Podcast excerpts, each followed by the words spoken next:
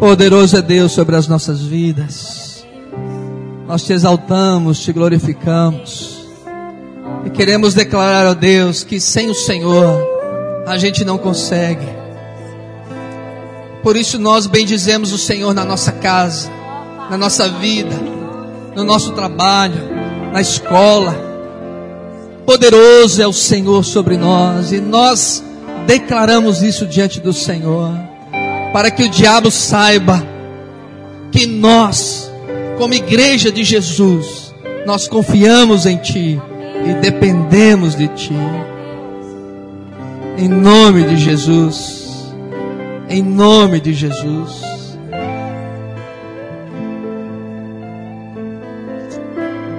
Põe a mão sobre quem está perto de você. Abençoe a vida dessa pessoa. Diz: Poderoso é Deus sobre a tua vida, meu irmão. Poderoso é Deus sobre a tua vida, minha irmã.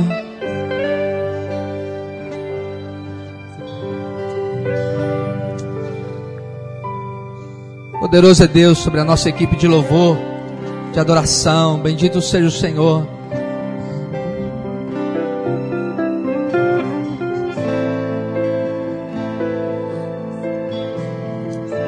Poderoso é Deus.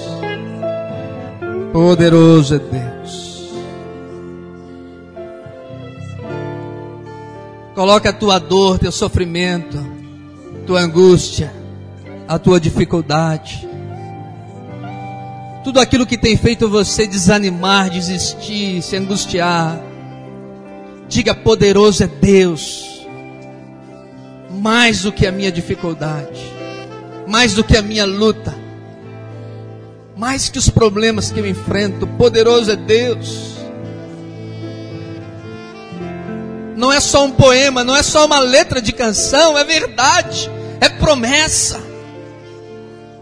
Onde Deus atua, o diabo não pode. Onde Deus age, não há impedimento.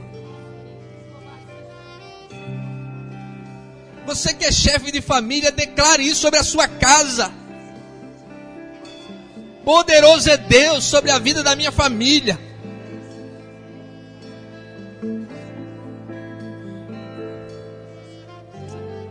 Pai, continua a ministrar ao nosso coração pela tua palavra nesse momento, em nome de Jesus.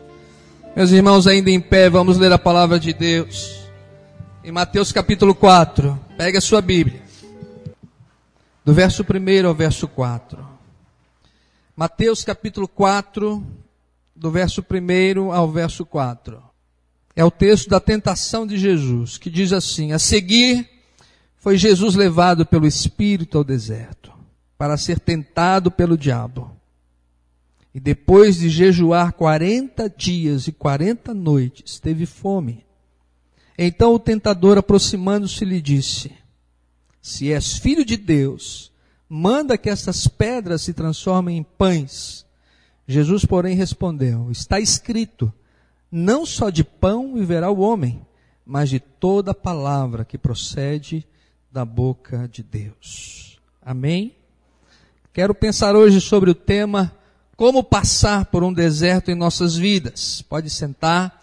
Como passar por um deserto em nossas vidas. Irmãos, esse texto é um texto bastante conhecido. Quantas vezes nós já lemos? Quantas vezes você já ouviu a respeito desse texto? E a palavra de Deus, ela foi nos deixada para que pudéssemos ter uma vida equilibrada, uma vida saudável, para que pudéssemos viver dignamente diante de Deus. O crente recebeu de Deus um manual, e esse manual é a Bíblia. Quando não conhecemos a Bíblia, temos muita dificuldade de viver a vida cristã, porque além da vida cristã não ser muito fácil de ser vivida, quando nós não temos base na palavra de Deus, ela ainda fica com mais dificuldades. Jesus, ele vai para o deserto, e ele vai para o deserto logo depois de ser aprovado por Deus. Porque ele vai até o encontro de João Batista e João o batiza. E logo depois do batismo apareceu uma voz do céu que dizia o quê? Este é o meu filho amado em quem eu tenho alegria, né? em quem eu me comprazo, quem tenho gozo. E logo depois de Jesus Cristo ter sido aprovado, reconhecido publicamente, para que começasse o seu ministério em Israel, ele é levado então ao deserto, e ali no deserto ele fica 40 dias e 40 noites de jejum, ele fica em comunhão com Deus, em oração, sem comer absolutamente nada. Irmãos, o deserto na Bíblia é sinônimo sempre de dificuldade, de luta, de passar por uma provação, de viver uma angústia, de se sentir solitário, abandonado. A própria palavra deserto, ela tem uma origem latina que significa abandono. É quando você se sente abandonado, você se sente solitário, você se sente num momento da sua vida em que você não tem muita perspectiva e também não tem muita gente próxima. Você sente que aquele é um momento de dor, de luta. E eu creio que todos nós, inclusive eu, já várias vezes passamos por momentos assim. Às vezes temos uma dificuldade num relacionamento, às vezes é uma luta com um filho, com uma filha, às vezes é a conta bancária, a vida financeira com tanta dificuldade, às vezes é uma enfermidade que nos pega de surpresa ou pega alguém é, da nossa família, às vezes temos uma perda, alguém que nos deixa, não é? Alguém que venha falecer. Ainda ontem o pastor Toninho falou que um irmão da igreja dele, uma ovelha, que esteve comigo, jogou dominó comigo essa semana lá em Garopaba, ontem perdeu um filho de acidente de moto, filho caçula de vinte e poucos anos, foi sepultado hoje de manhã. Então isso é tão doloroso, o irmão passou mal, teve que ser levado para o hospital a dificuldade pela perda é muito grande. Às vezes só temos a notícia de uma enfermidade difícil e nós temos que passar por essas situações, por esses momentos. Irmãos, quando a gente começa a olhar para a palavra, a gente percebe que vários homens de Deus passaram por momentos assim de deserto. E alguns literalmente. Abraão, por exemplo, quando recebeu um chamado de Deus que tinha que sacrificar seu próprio filho Isaac, ele ficou numa luta interior muito intensa. E ele teve que atravessar o deserto para poder chegar ao cume do monte e ali imolar o seu filho.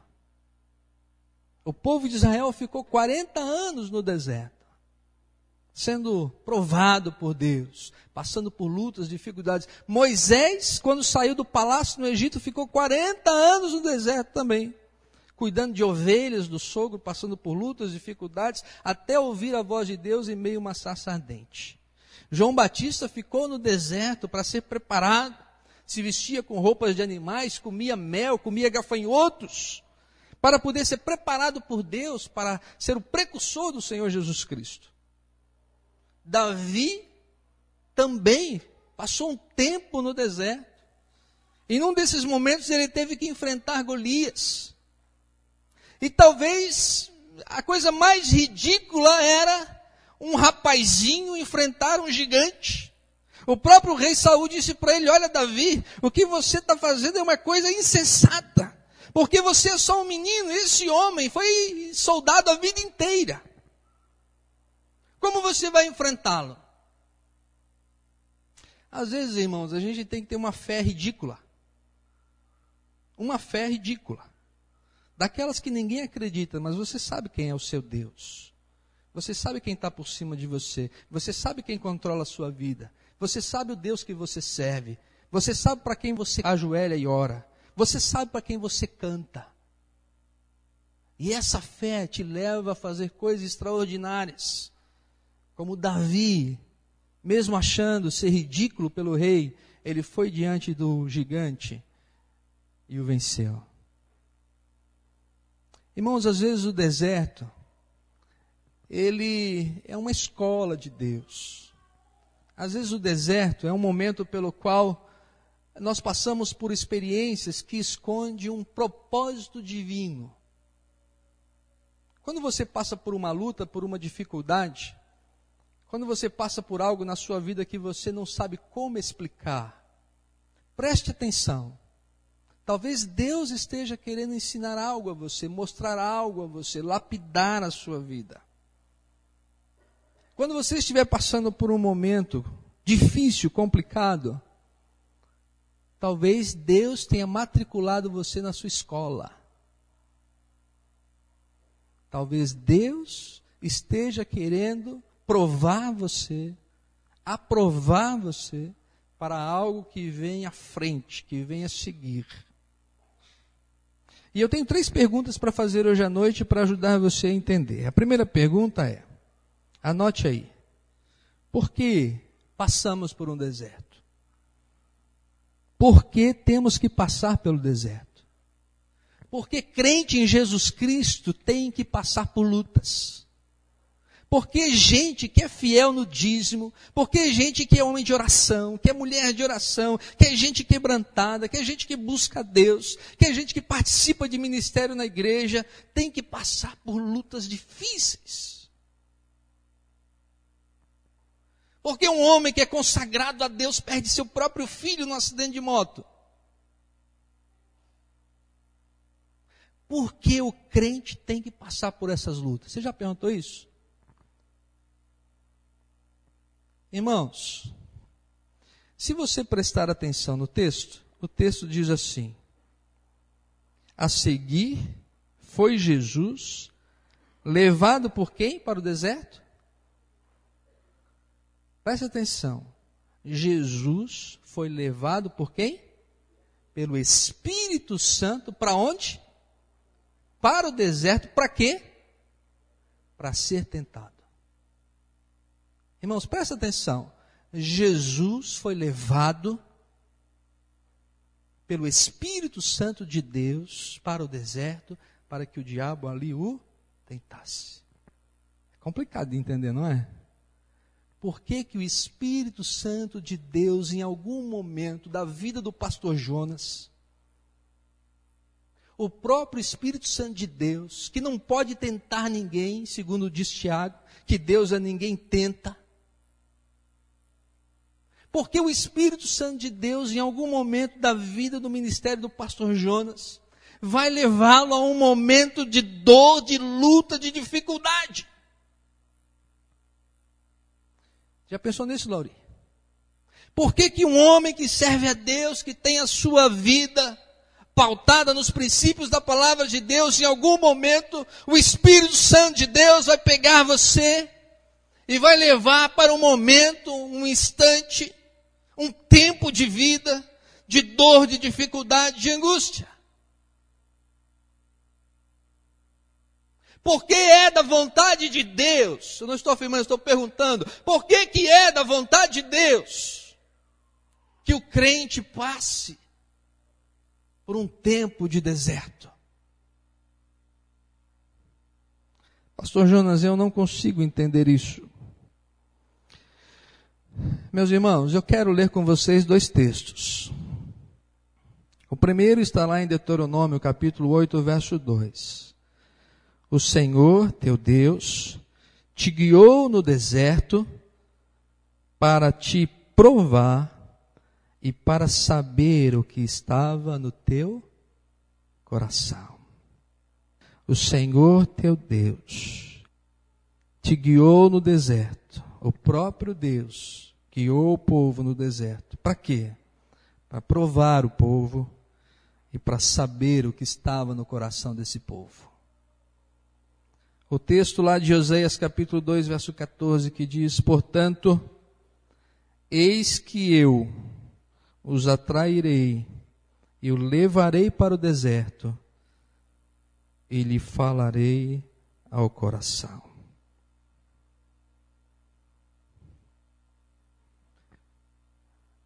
Sabe por que, que Deus permite que eu, você, cada irmão da igreja, não importa o nosso compromisso, a nossa fidelidade, passe por um momento de dor e de angústia, de deserto?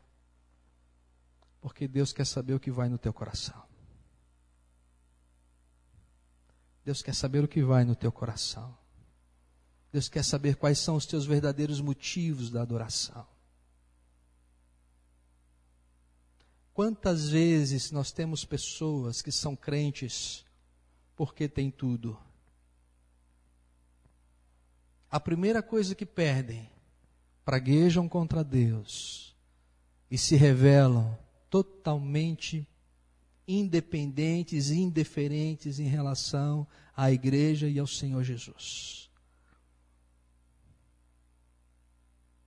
Por que você adora? Por que você serve? Qual é o seu compromisso? E se Deus te tirar o carro? Você continua fiel? E se Deus te trouxer uma enfermidade, você continua fiel? E se você tiver que vir adorar a Deus num galpão com brita, você continua fiel? E se essa semana você perder o emprego? E se passarmos por uma luta difícil em nossas vidas? O que que realmente vai no nosso coração? Quais são os nossos interesses, os nossos compromissos, quais são os nossos valores? Deus precisa provar você, como Ele precisa me provar também, para saber quais são as intenções do nosso coração. Deixa eu te dizer uma coisa. Deus quer mais a nossa obediência do que o quê? Irmãos, Deus quer mais a nossa obediência do que o nosso. Você sabe que tem irmão que não pode ter carro? Se ele tiver carro, ele vai para a praia no domingo e não vem para o culto. Você sabe que tem irmão que ele não pode progredir na vida. Porque se ele progride na vida, ele começa a ir para lugares, porque agora tem dinheiro, que se afasta de Deus. Tem gente que não pode arrumar namorado, não. Que o namorado tira ele da igreja. Deus quer mais a sua obediência do que o seu conforto. Quando você for obediente, Deus vai dar tudo aquilo que você precisa, tudo que você necessita. Mas primeiro você tem que demonstrar o quanto é forte a sua obediência. Conta-se que Jesus levantou um dia de manhã, estava dormindo ao relento junto dos apóstolos, e eles acordaram embaixo de uma árvore, e Jesus chamou os discípulos e disse assim: Cada um de vocês pega uma pedra e carrega para mim. No momento exato, eu vou dizer para vocês o que vocês devem fazer. E aí André pegou uma pedra boa, João pegou uma outra, Felipe pegou outra. Cada um uma boa pedra para carregar para Jesus. E Pedro pegou uma pedrinha e ele falou assim: Jesus disse que era para mim carregar uma pedra para ele. Mas Jesus não falou o tamanho. Então, se ele não falou o tamanho, eu posso carregar qualquer pedra. Enquanto João estava carregando uma boa pedra, e Felipe também, Pedro estava carregando uma pedrinha. E eles carregaram a pedrinha a manhã inteira. E aí foi batendo a fome. Foi chegando a hora do almoço. Foi chegando perto da comida. Aí Jesus mandou que todos se assentassem e disse assim: Olha, Traga uma pedra que vocês carregaram para mim. E cada um trouxe a sua pedra, Jesus fez uma oração e pediu a Deus que cada pedra se transformasse em pão. Aí João ficou com um pãozão. E Felipe também tinha um pãozão na mão. Mas Pedro tinha aquele pãozinho da ceia. Que a irmã Roseli corta para nós aqui pequenininho, não é? E aí Pedro ficou olhando, todo mundo comendo o seu pão. E ele colocou o pãozinho, a migalha que ele tinha na boca, e ficou com muita fome. Quando terminaram de comer e descansar, Jesus disse assim: Agora cada um de vocês encontre uma outra pedra e carreguem para mim. Aí Pedro falou assim: Agora eu vou descontar na janta. E cada um pegou uma pedra, uma boa pedra, para carregar durante a tarde para Jesus. Aí Pedro foi lá e escolheu a pedra. E ele ficou a tarde toda carregando aquela pedra. E disse: à noite eu vou ter um jantar maravilhoso. E eles foram caminhando, chegaram perto do mar. E Jesus diz assim: Agora cada um de vocês jogue a pedra no mar. E cada um começou a jogar a sua, e Pedro teve uma esperança. Ele pensou assim: vai voltar um peixão. Vai ser peixe à noite. E ele jogou a dele no mar e ficou esperando. E nada, e nada, e nada. Ele olhou para Jesus e disse: Senhor, e agora? Porque o Senhor mandou jogar a pedra no mar. Pedro, você carregou a pedra para mim ou carregou a pedra para você mesmo?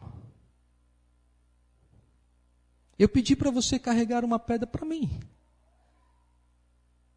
E eu quis devolvê-la em pão para vocês, mas agora eu pedi que vocês jogassem no mar porque essa é a minha vontade. Para quem você carrega a pedra? Para quem que você canta? Para quem que você toca? Para quem que você oferta? Para quem que você ora? Para quem que você se compromete? Comece a fazer as coisas para o Senhor, porque Deus quer saber o que vai no teu no teu coração.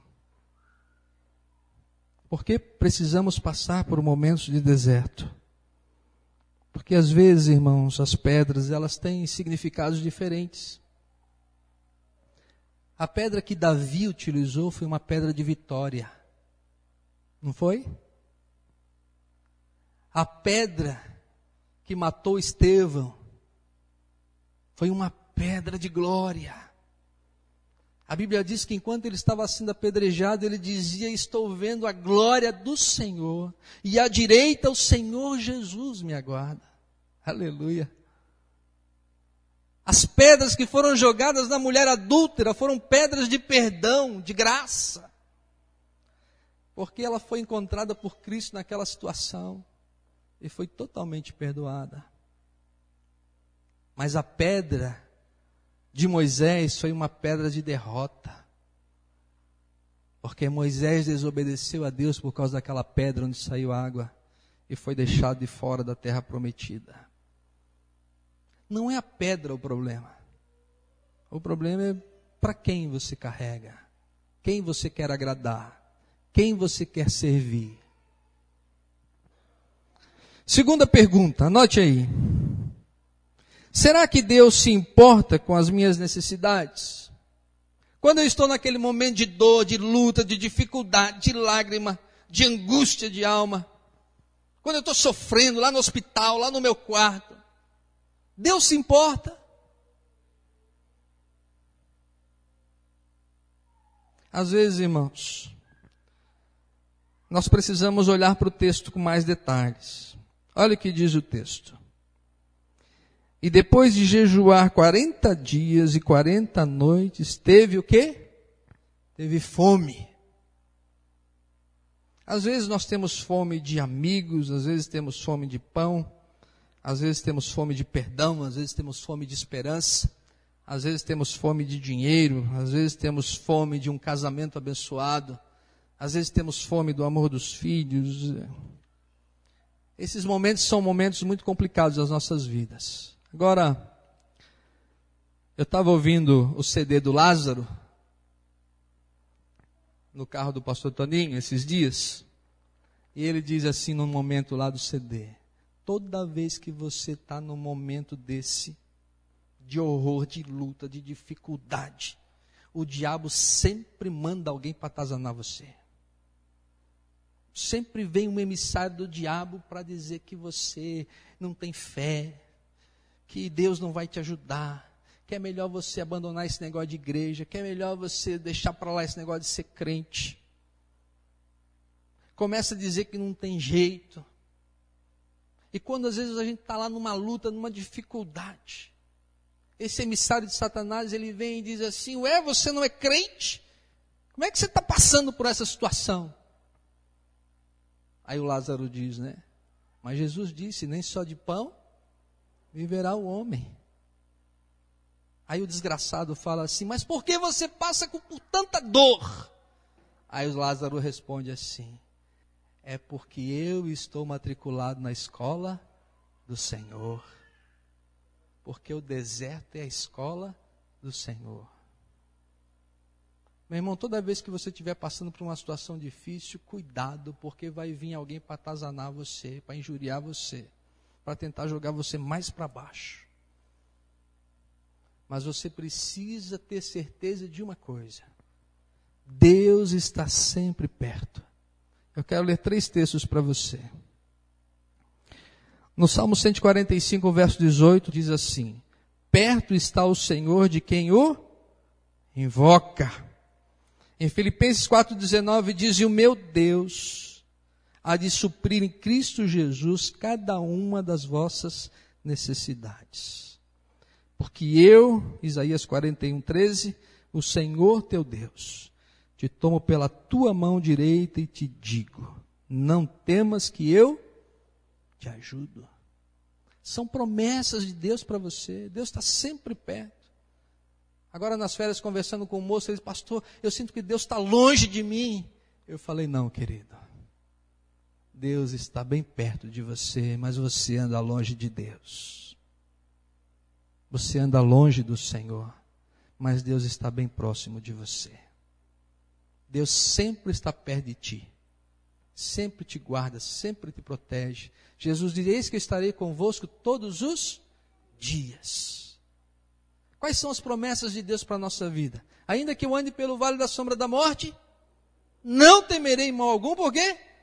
Porque o Senhor está comigo. Buscai primeiro o reino de Deus e a sua justiça, e o quê? Todas as demais coisas nos serão acrescentadas. Você tem promessas de Deus? Quais são? Fala uma. Uma promessa de Deus para você. Uma promessa de Deus para a sua vida.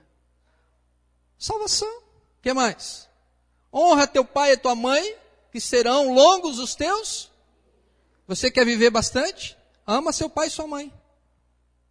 Quem odeia pai e mãe vai viver pouco. Você está de mal com o pai e com a mãe, vai viver pouco. É promessa de Deus. A Bíblia diz que quem honra o pai e a mãe vai viver muito tempo sobre a terra. Promessa de Deus. A Bíblia diz que o justo jamais você precisa reivindicar essas promessas para a sua vida. Tudo que você tem, as riquezas que você tem, são as promessas de Deus para você. Eu lembro quando um irmão da nossa igreja, membro da igreja, ele e a esposa, quando o segundo filho nasceu, uma menina, ela nasceu sem um órgão do seu corpo, e foi uma luta tão grande, uma dificuldade tão grande. Eu lembro daquele irmão passando por tantas dificuldades. E aí chegou um colega dele de trabalho e disse: Olha, leva lá no centro espírita, porque lá no centro espírita você vai ser curado disso. Sua filha ela vai ter o seu órgão restaurado. Esse negócio de igreja, isso aí está por fora. Leva lá. E ele veio me procurar. Pastor Jonas, aconteceu assim, assim, assim. O que, que eu faço agora? Eu falei, meu filho, continue confiando em Deus, crendo em Deus porque isso é emissário de Satanás para levar e tirar você dos caminhos de Deus, para amarrar sua filha a demônios. Mas aí a filha dele piorou. E eu lembro quando ele ligou para mim lá do hospital infantil, dizendo: Pastor Jonas, minha filha vai para uma cirurgia agora de vida ou morte. O senhor pode vir aqui? Eu peguei o carro e fui correndo para lá. Um pouquinho antes dela entrar para a sala de cirurgia, ainda criança, bebê, Deus tocou o meu coração. E eu disse para ele: vá na cozinha do hospital e me traz uma colher com óleo. Ele correu, veio com um pouco de óleo numa xícara, colocamos numa colher e derramamos sobre aquele bebê. E fizemos uma oração naquele momento, pedindo que Deus manifestasse o seu poder e a sua graça. Hoje, quando eu vejo essa menina, totalmente curada, restaurada, eu vejo quanto Deus é fiel e o quanto Deus responde às nossas orações e o quanto a palavra de Deus tem fidelidade para a nossa vida, se você absorver essas promessas para o seu coração. Quantos de nós às vezes estamos tristes sem saída porque nós não reivindicamos? Pai, reivindica essas promessas sobre a sua casa, sobre o seu lar. Essa semana eu estava no computador que fica no quarto do Rafael. Quando eu voltei para a sala, estava a Thelma dormindo num cantinho do sofá, o Rafael dormindo no meio do sofá e a Andressa dormindo na outra ponta do sofá. Eles nem sabem disso. Eu olhei ali para os três. E tomara que nenhum vizinho tenha visto pela janela aberta. Eu estendi a minha mão sobre eles e disse: Deus, cuida da minha família, abençoa a minha casa, abençoa minha esposa, abençoa os meus filhos. E tudo que o Senhor tem para a vida deles, tudo que o Senhor planejou. Pode não ser hoje, pode não ser amanhã, mas um dia revela para eles e os abençoa. Faça isso pela sua casa, pela sua família, não dê brecha pelo diabo. Ore por eles. Você é o chefe do seu lar. Seja um homem de Deus, uma mulher de Deus. Porque Deus está sempre perto de você, pronto para te ajudar e para te fortalecer. Uma reflexão para você pensar. O deserto representa o momento, a oportunidade na qual somos convidados a nos fortalecer e promover um crescimento pessoal. É o ambiente pelo qual todas as riquezas e tesouros ocultos em nós se afloram. Às vezes, irmãos, é só quando você perde que você lembra o quanto você precisa de Deus. Às vezes é só quando você está no deserto que você quebranta todo o seu coração e aflora tudo que você tem de bênção para o reino do Senhor. Então, na hora de passar pelo deserto, não pragueje. Eu me lembro de Elias. Você lembra de Elias? Estava com fome, num tempo de seca. E Deus disse para ele: vai para junto, lá do ribeiro, fica lá à beira do rio, que eu vou te mandar o pão. E aí de manhã vinha um corvo, trazia pão, vinha outro, trazia carne. Quando chegava no final da tarde, vinha o corvo e trazia pão e o outro trazia carne. E todos os dias, no meio da seca, da dificuldade, da luta, Elias tinha do melhor. Porque naqueles dias não tinha carne. Mas Elias, servo do Senhor, comia pão e comia carne. Talvez é nesse momento que Deus vai mandar um corvo para ajudar você, para abençoar você, orientar você. E a última pergunta, a terceira. Como eu vou sair desse deserto? Como eu vou conseguir passar a minha dor? Como eu vou passar por essa angústia? Como eu vou chegar do outro lado? Como eu vou sair disso? Vamos voltar para o texto? O texto diz assim: que quando Satanás tentou Jesus, no verso 4, Jesus, porém, respondeu: Respondeu o quê? Está? Está escrito. Como é que você vai sair? Vai sair com tudo que está escrito, meu irmão. Com tudo que está escrito na palavra, com tudo que está escrito que é promessa de Deus para você. Você só tem que reivindicar isso para você reivindicar isso para a sua família. Qual é o segredo? É simples. O segredo é simples.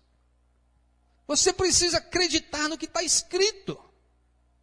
Confiar no que está escrito. A Bíblia diz que se você teme a Deus, o diabo não lhe, não lhe toca. E se o diabo vir para cima de você, diga eu, você não vem. Porque está escrito: se eu estou em Cristo, o diabo não pode me tocar. Jesus disse que quando você o aceita, ele guarda você como a galinha guarda os seus pintinhos debaixo das suas asas. Está escrito, meu irmão. É isso que está escrito na palavra de Deus. O meu desafio para você é que você ame a palavra. Que você leia a palavra que você se alimente da palavra de Deus. Você tem uma Bíblia. Quanto custa uma Bíblia? Tem Bíblia de 10 reais. Tem Bíblia de 5 reais. Tem Bíblia de 15 reais. Compre uma Bíblia para você. Ah, pastor, eu não tenho porque ninguém me deu. Como ninguém te deu, meu irmão? Compre uma Bíblia para você. Quanto você pagou no último tênis? Quanto você pagou no óculos? Quanto você pagou na última camisa? Quanto você pagou agora para botar uma coisa no carro? Quanto você pagou? Quanto você pagou para fazer o lanche? Não troque aquilo que tem valor eterno, que vai abençoar a sua vida para sempre, por coisas que são fúteis. Você pode fazer tudo isso, mas busque a Deus em primeiro lugar na sua vida. Tenha uma Bíblia, leia a Bíblia.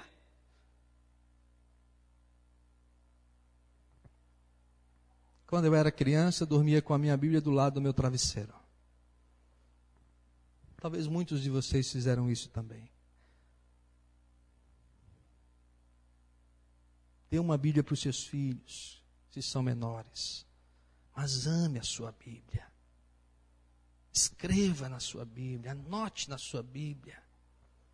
Toda a riqueza de Deus para você está escrito na palavra. Quantos tesouros estamos perdendo porque não confiamos na palavra de Deus? Quando a Convenção Batista Brasileira foi aqui, em São José, eu ouvi a pregação do pastor Xavier. O pastor Xavier foi meu professor no seminário. Um jovem cheio de vida. Um dos melhores professores que eu tive. Quando eu soube que ele ia pregar, eu falei para a Thelma, Thelma, vamos é, para ver, rever o Xavier. Ele foi pastor da Igreja Batista do Bacaxiri. Eu preguei lá na época que ele era pastor. Depois ele estava pastoreando no Rio de Janeiro, da Tijuca. Mas quando a gente o viu, estávamos eu e a Thelma, e ele veio vir na nossa direção já com aquele sorrisão que ele tem. Ele parecia um bambu, uma vareta. Ele é muito alto, mas estava magro. E aí ele nos contou que ele estava com câncer. E já era um câncer terminal. E os médicos não sabiam quanto tempo ele iria viver. E a tristeza foi grande. E nós fomos então lá para o plenário e ele estava pregando naquela segunda-feira de manhã. E ele pregou sobre o tema Como Deus é Bom. E tantas coisas que ele disse, que ele falou, que encheram o meu coração. E aí ele disse a frase que eu tenho anotado até hoje. Alguns meses atrás eu soube que eu estou com câncer e o câncer está muito avançado. E eu tenho orado muito em minha igreja, onde eu pastoreio, tenho orado muito por mim. Mas uma coisa Deus já me respondeu: que Ele está me abençoando da seguinte forma: se eu morrer, eu estarei para sempre com o Senhor. E se eu viver, o Senhor estará para sempre comigo. Ah, irmãos, aquela manhã foi muito especial. Enquanto eu estou vivo, Deus está sempre comigo.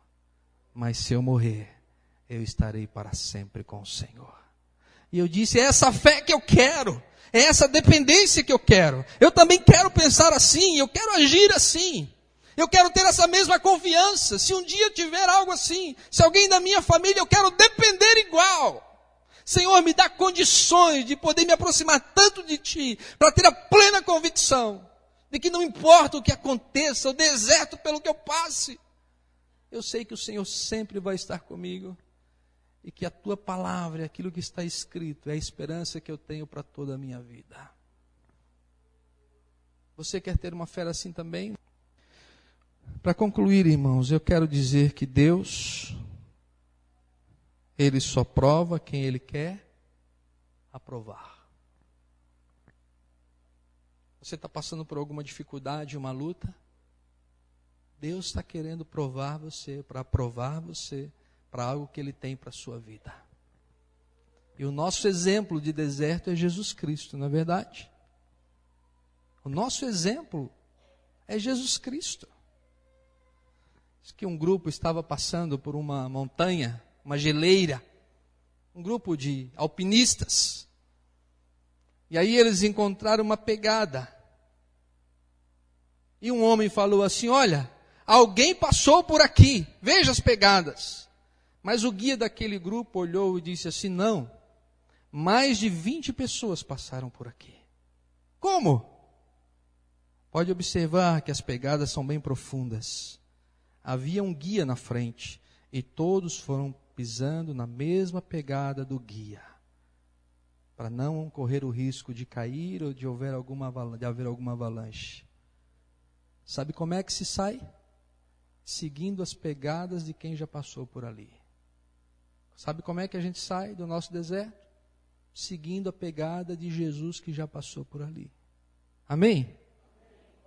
Não tem outra posição para nós, para nossa vida. Os desertos virão de qualquer jeito, as lutas virão de qualquer jeito. E esse não é um tempo de você perder, esse não é um tempo de você deixar o diabo derrotar você. Mas esse é um tempo de prova e de bênção, de graça, de vitória para a sua vida. Deus quer te provar quando você estiver sendo provado. Mas Deus quer aprovar você para algo maior.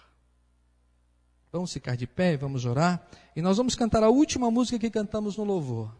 E nós vamos colocar diante do Senhor nossa vida, e nós vamos declarar mais uma vez, para encerrar o culto, quão poderoso é Deus sobre nós.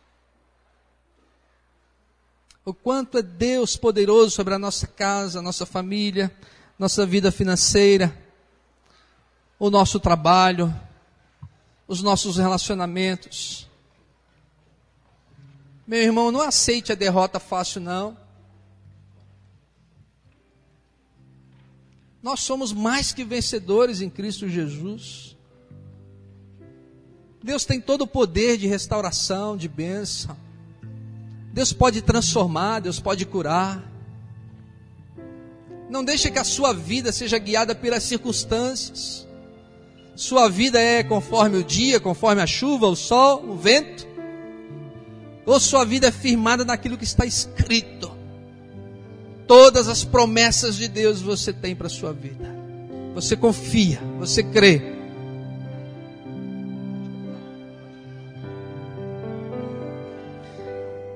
Vamos cantar essa canção. Vai orando, vai buscando a Deus. Vai confessando os pecados. Vai clamando ao Senhor. Vai quebrantando o seu coração. No trono. Deus ama você, se importa com você. Deus está perto de você. Deus nunca desistiu, nem vai desistir de você. Quebrante seu coração agora. Receba o que Deus tem para você hoje à noite. Para quem você carrega a pedra, meu irmão, minha irmã. Carrega a pedra para Jesus.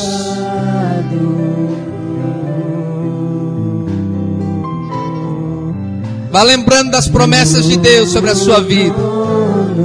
Vá lembrando o que está escrito. Jesus citou um texto que estava escrito lá em Deuteronômio, capítulo 8. Quando o diabo vir sobre nós, a gente responde com a palavra, a gente responde com as promessas de Deus, a gente não cede. E quando a gente cai, a gente confessa e começa e renova a vida e o coração.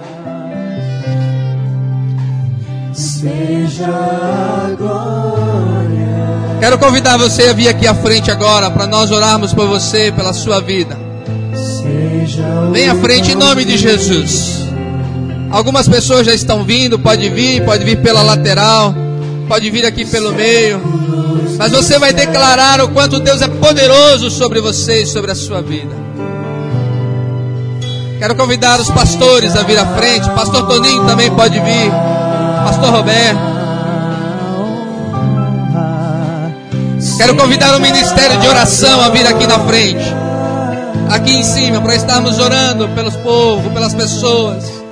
Seja o domínio.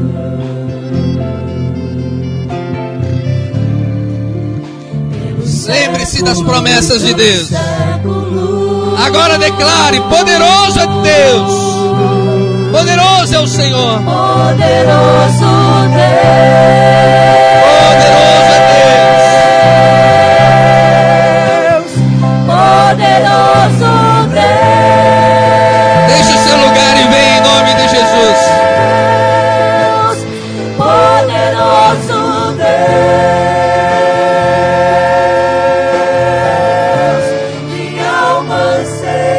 Vou pedir os irmãos, os pastores, para estar tá orando pelas pessoas. Pode orar pelos irmãos, pela vida deles. Poderoso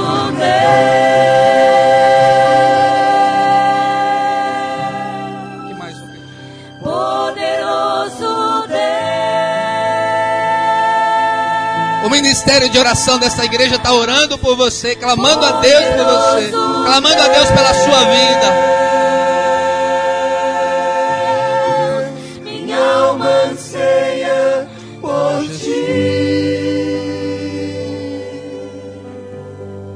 Vamos dar uma pausa. Uma Marta, ore pelas pessoas, pelas suas necessidades, pelos desertos pelas quais estão passando, em nome de Jesus. Deus e nosso eterno Pai que estás nos céus, na tua presença humildemente nos achegamos nesse momento e clamamos a ti, ó Deus Todo-Poderoso. Venha ao encontro do teu povo, ó Deus, falando a cada coração, transformando as suas vidas, dando a vitória, Pai querido. Abençoe ricamente cada pessoa que está aqui à frente, ó Deus, ajudando a resolver as suas vidas, que eles possam se achegar a Ti, confiar na Tua graça e na Tua misericórdia, Santo Deus. Realmente Tu és um Deus fiel, um Deus todo-poderoso. Obrigado por isso, em nome de Jesus. Amém. Vamos continuar clamando. Mãe Janete, ore pelo povo. Pai de amor e de misericórdia, nós te louvamos, ó Deus, porque nós reconhecemos que Tu és o nosso Deus, que Tu és o nosso Salvador, o nosso sustentador. Em Ti, ó Deus, nós confiamos, em Ti, Senhor Jesus, nós buscamos, ó Pai, a direção para as nossas vidas, Senhor. Obrigado por este povo, Senhor. Obrigado por esta palavra. Obrigado, ó Deus, pelos problemas, Senhor, porque eles nos fazem te conhecer melhor. E nos fazem também, ó Deus, fortalecidos em nossa fé. Ó Deus amado, tu, conheces cada pessoa que está aqui nesta noite, Senhor. Cada problema, cada necessidade, cada ansiedade, ó Deus, cada fraqueza. Pai, toma cada um nas tuas mãos. Que esta seja uma semana abençoada na tua presença, Pai. Uma semana de vitória, Senhor Jesus, na vida do teu povo, Senhor. Em nome de Jesus, nós queremos, ó Deus, colocar a nossa vida nas tuas mãos. Agradecer, ó Deus, por esse novo começo, Senhor Jesus, por esse novo ano, Senhor Jesus. Que agora nós vamos começar, Senhor, com novos propósitos, novos projetos. Quero lembrar, ó Deus, do Emanuel, Senhor Jesus, aquele menino, Pai, que está com câncer, Senhor Jesus, no cérebro, ó Deus. Aquela vida, Pai, que está, segundo os médicos, ó Deus, com dois anos, ó Pai. Nós queremos colocá-los nas tuas mãos, ó Deus, pedindo que tu estejas abençoando essa semana, Pai. Ele estará começando, ó Deus, a radioterapia. Senhor, abençoe a vida da Laura, fortalece a sua fé. Dá, Senhor Jesus, a tua direção sobre aquela vida, Pai. E é em nome de Jesus que nós agradecemos. Amém, Senhor. Continuar orando. Vamos cantar mais uma vez ao que está sentado.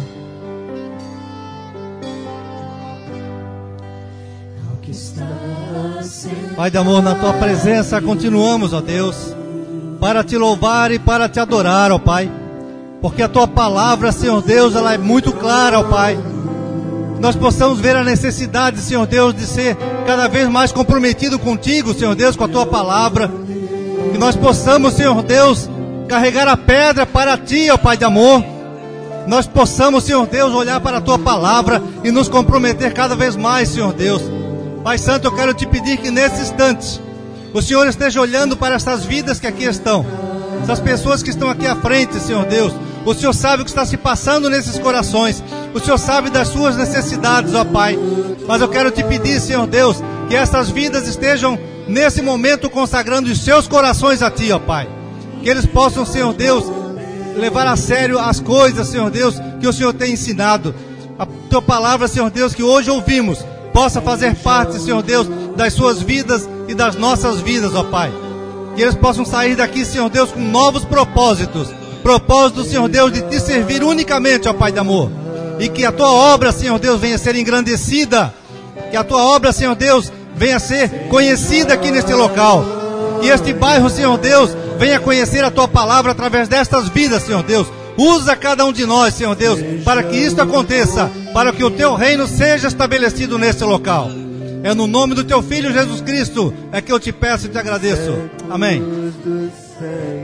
Vai orando, meu irmão. Agora declare. Bendiga e declare ao Senhor o quanto Deus é poderoso sobre a sua vida. O quanto você reconhece as promessas de Deus sobre a sua casa, sobre o seu trabalho, sobre os seus filhos. Ore, clame. Não deixe que o diabo imponha a derrota sobre você ou sobre a sua casa. Declare de todo o seu coração. Séculos dos séculos. Agora vamos cantar bem alto, bem alto, bem alto, bem alto. Vamos cantar e bem dizer. Deus, aleluia. Oh Senhor. Bendito seja o Senhor.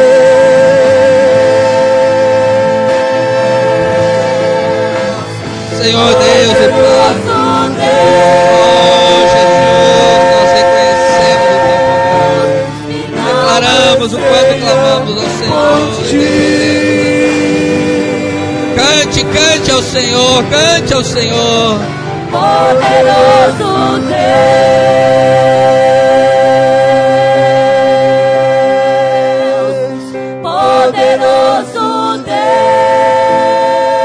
Profetiza, meu irmão, profetiza, minha irmã, sobre a tua casa, sobre a tua vida.